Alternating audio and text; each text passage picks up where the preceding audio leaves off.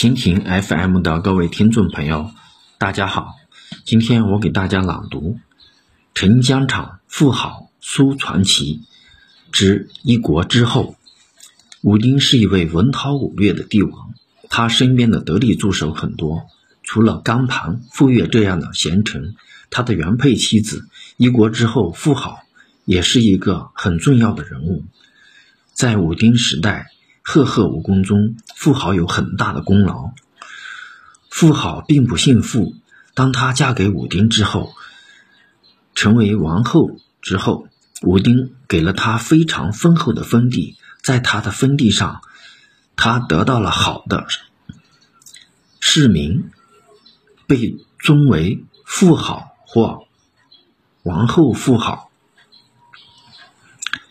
富豪是一位奇异的才女，她是中国历史上有据可查的第一位女性军事统帅，同时也是一位杰出的女政治家。她不仅能够领导。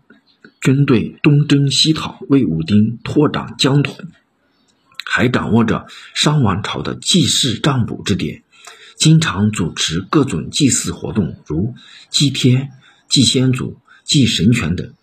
妇好是名副其实的神职人员，最高祭司，同时妇好又任占卜之官。商朝是迷信天地鬼神的，所谓国之大事，在祀在戎。妇好既会打仗，又掌握了祭祀与占卜的权利，武丁自然对他十分尊敬和喜爱。但值得注意的是，妇好并不和武丁住在一起，而是经常待在自己的封地里。这种现象在商朝以后的中国历史上再也没有出现过。不过在当时，这似乎是个普遍的现象。武丁的妻妾兼女将。除了富豪，至少还有好几个。凡是地位高的，都有自己的封邑。其中一个地位仅次于富豪，也曾多次率领军队远征，同时为武丁管理农业和内政。武丁是一个非常有见识的君王，他并不因为妇好是自己的妻子，就认为他理所应当要无偿为自己国家贡献，就。也不因为他赫赫战功，就免除他对王室的纳贡和应尽的义务。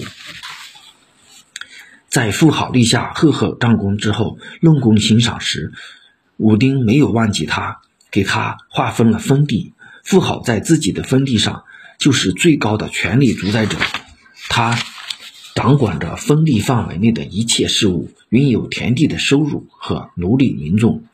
富豪每年要向武丁交纳一定的贡品，一切都要按照国王和诸侯的礼仪来办理。富豪的封地是商王朝最富庶的地方之一，在他的封地上，他拥有自己独立的嫡系部队三千人。